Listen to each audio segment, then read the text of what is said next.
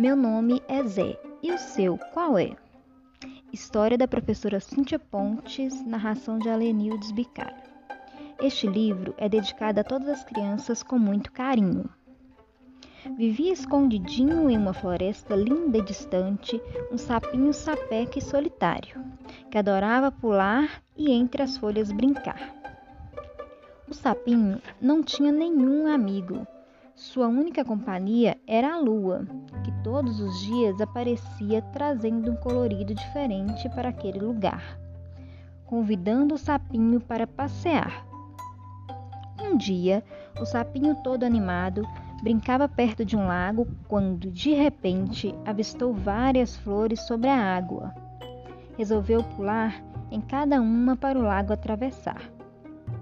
Pulou uma, duas, três, quatro, cinco. Ops! Quando pulou a sexta flor, escutou: Ai, quem ousa me incomodar? O sapinho, que já estava acostumado a ter apenas a lua de companhia, Começou a tremer de medo. Sentiu o corpo se mexer ao sair da água. Então ele avistou o jacaré. Olá, qual é o seu nome, sapinho? O meu nome? O meu nome é. Oiê, tudo bem com você? Eu sou o Dedé, o jacaré. Ora bolas, meu nome não é é. O meu nome é. Quer dizer, o meu nome qual é? Hahaha, sapinho, que confusão.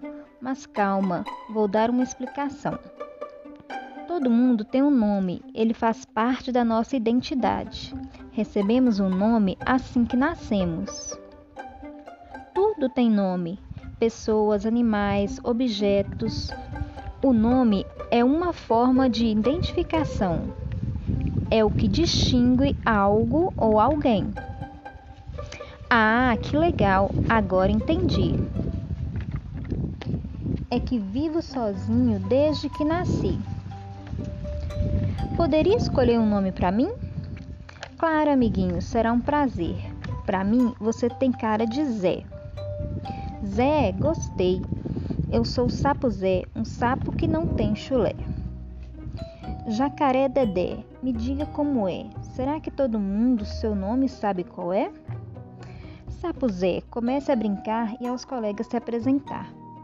Conheço a Doreta, a borboleta, lindo passarinho e a abelha Isabel, que adora fazer mel. A floresta é um lugar lindo e colorido, onde você poderá achar tudo o que imagina.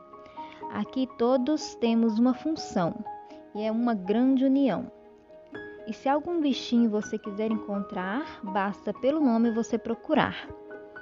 Fim.